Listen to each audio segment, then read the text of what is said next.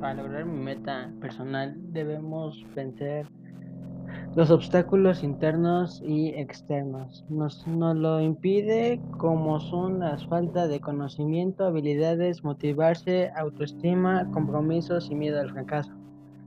Ese es el motivo como el, el, el cual quiero vencer mis obstáculos y mmm, mis obstáculos y no sé, mis miedos al fracaso.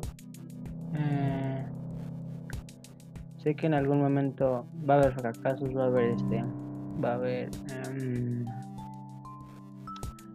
um, problemas en nuestros nuestras metas para lograrlas. Obviamente va a haber este, un problema, un error, no lo sé, para hacer nuestra carrera. Eh, y